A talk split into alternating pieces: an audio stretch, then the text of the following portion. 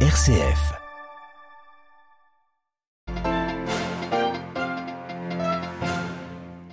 L'ONU recense près de 200 morts, quatrième jour de combat au Soudan entre frappes aériennes et tirs fournis au sol entre les troupes des deux généraux. La situation pour les civils c'est précaire. Vous entendrez un des trois pères blancs se trouvant sur place. En Tunisie, les autorités ferment les bureaux d'Enarda au lendemain de l'arrestation de Rached Ranouchi, le chef du mouvement islamiste. L'UE exprime son inquiétude.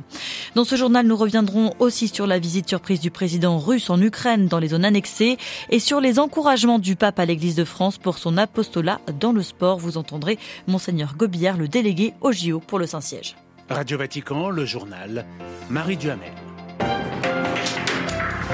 Bonsoir à tous. Quatrième jour de combat donc au Soudan. Des combats intenses. La lutte entre les généraux, entre l'armée et les paramilitaires de Mohamed Hamdan Daglo se poursuivent.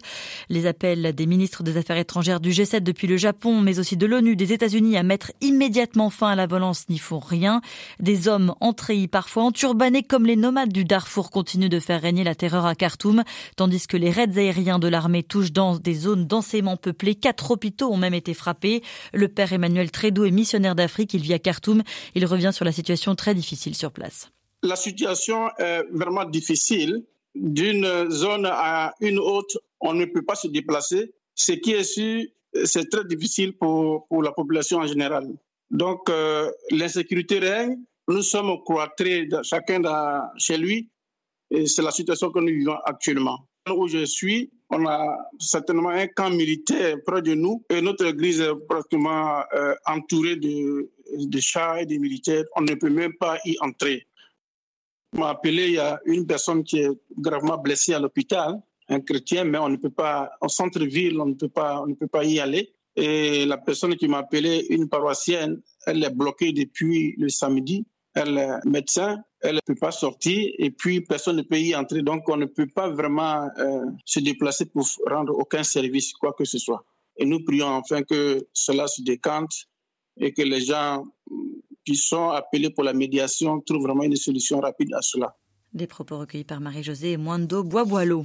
On parle souvent de la sécheresse dans la corne de l'Afrique, mais selon l'ONU, les inondations sur place font également des dégâts colossaux.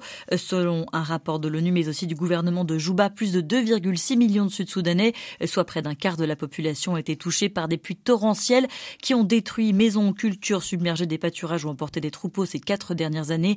Le pays étant déjà classé à la 191e et dernière position de l'indicateur de développement humain dans le monde. Au Nigeria, une trentaine de civils ont été tués samedi dernier. Des présumés éleveurs peuls ont attaqué le visage de Runji dans le nord-ouest du pays. Les violences intercommunautaires entre bergers se disputant l'eau des prairies y sont fréquentes. C'est un des défis majeurs du président élu en février dernier, Bola Tinubu. Nouveau tour de vis en Tunisie, les bureaux du parti islamiste et conservateur Enarda ont été fermés par les autorités aujourd'hui sur l'ensemble du territoire national. Cette opération intervient au lendemain de l'arrestation de Rachid Ranouchi, le chef du parti. L'autoritarisme du gouvernement monte d'un cran, Adélaïde Patrignani. Oui, Marie, la police a fait irruption dans tous les bureaux d'Enarda aujourd'hui, les évacuant interdisant toute réunion. À Tunis, fermeture aussi du siège du Front du Salut National, la coalition de partis d'opposition dont Enarda est la principale composante. C'est un nouveau coup dur après l'arrestation hier soir de Rachel Ranouchi, 81 ans, à son domicile près de Tunis. L'arrestation de l'ancien chef du Parlement tunisien serait due à de récentes déclarations. Il expliquait que la Tunisie serait menacée d'une guerre civile si l'islam politique dont est issu son parti y était éliminé. Il avait aussi accusé le régime du président Kaïs Sayed de s'être rendu coupable de crimes et de terrorisme. Ni les proches ni les avocats de Ranouchi n'avaient connaissance hier soir de son lieu de détention. Il est en tout cas le principal opposant du président tunisien, tunisien à être arrêté. Depuis début février, les autorités ont incarcéré plus de 20 opposants et des personnalités. Kaïs Sayed s'était emparé des pleins pouvoirs en juillet 2021 après avoir mis les parlementaires au pas. Cette escalade l'escalade autoritaire inquiète notamment l'Union européenne, partenaire clé de la Tunisie. Bruxelles a dit suivre avec beaucoup d'inquiétude les derniers développements et rappeler le principe fondamental du pluralisme politique. Merci Adélaïde Patrignani. Au Proche-Orient, l'armée israélienne a mené un raid aujourd'hui dans le camp de réfugiés palestiniens de Jenin en Cisjordanie occupé. Des tirs de ont blessé sept Palestiniens. La démocratie mise à l'épreuve au Liban pour la deuxième année consécutive. Le Parlement a reporté d'un an aujourd'hui les élections municipales qui étaient prévues en mai. En pleine crise crise économique et politique aussi. Le pays ne parvient pas à respecter le calendrier des principales échéances constitutionnelles. Rappelons que la présidence de la République est vacante depuis plus de cinq mois. En Russie, pas de pitié pour ceux qui aideront les organismes gouvernementaux étrangers ou encore les organisations que Moscou ne reconnaît pas. Les députés ont voté une série d'amendements aujourd'hui qui alourdissent les peines prévues dans le cadre de la législation utilisée pour réprimer les opposants. Une peine de prison à vie a été instaurée pour les personnes reconnues coupables de haute trahison.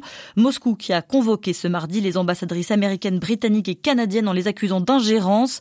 Elles avaient dénoncé hier la condamnation de l'opposant russo-britannique Vladimir Karamurza à 25 ans de prison pour haute trahison. Guerre en Ukraine, le président Zelensky s'est rendu aujourd'hui à Evdivka. Ce mardi, c'est l'un des points les plus chauds du front, alors que Vladimir Poutine, dont les sorties publiques sont rares et ultra sécurisées, est quant à lui allé dans le plus grand secret dans les régions occupées du sud et de l'est ukrainien. Plus de détails avec Jean-Didier Revoin. Les télévisions russes ont montré des images de Vladimir Poutine en visite dans les territoires en conflit. Arrivant par hélicoptère avant de s'engouffrer dans de gros 4x4, le président russe a été accueilli solennellement par l'état-major du groupement militaire du Dniepr. L'occasion pour lui, d'après les images qui ont été diffusées, de demander à ses hommes leur opinion sur la situation, de les écouter et d'échanger avec eux. Selon le Kremlin, Vladimir Poutine a notamment évoqué ce qui se passait dans la région de Kherson et celle de Zaporizhia.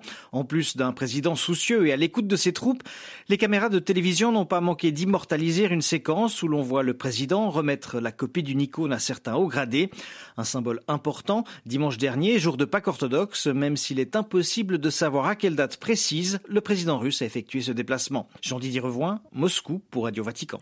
En Pologne, une quarantaine de survivants de la Shoah ont conduit 10 000 personnes. Une marche des vivants commémorant les victimes du camp de la mort d'Auschwitz-Birkenau, soit un million de personnes entre 1940 et 1945. Une marche à la veille du 80e anniversaire du soulèvement du ghetto de Varsovie. À Bruxelles, après une période, on le sait, de turbulence pour les banques, la Commission européenne propose de nouvelles règles pour le sauvetage des banques en difficulté.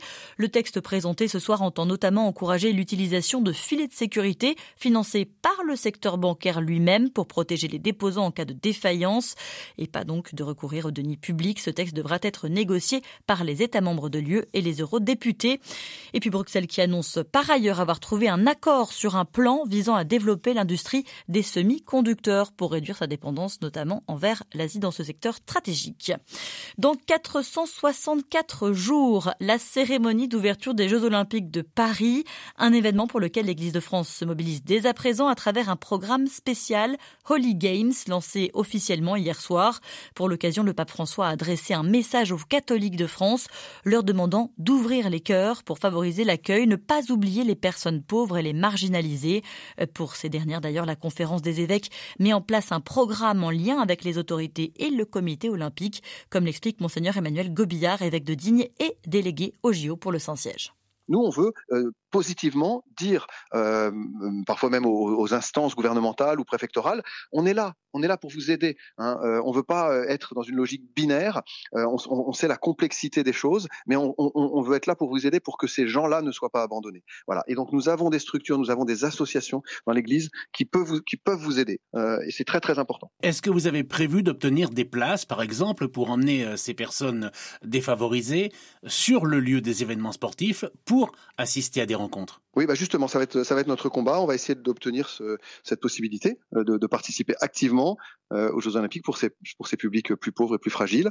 Euh, donc, on essaie d'obtenir voilà une, centaine de places régulièrement pour tous les événements, soit directement par le comité d'organisation des Jeux Olympiques, soit indirectement par du mécénat de manière à ce que les places en lien avec le, le COJO puissent être achetées pour ces publics, publics, publics fragiles. Et honnêtement, ça intéressera tout le monde, à la fois le comité euh, d'organisation des, Jeux Olympiques, euh, les mécènes qui sont valorisés par, euh, par leur service des plus pauvres, et puis, et puis nous qui, qui, qui ferons l'intermédiaire.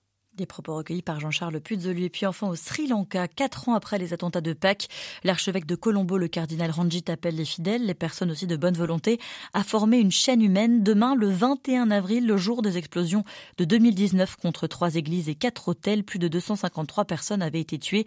Une chaîne pour demander justice.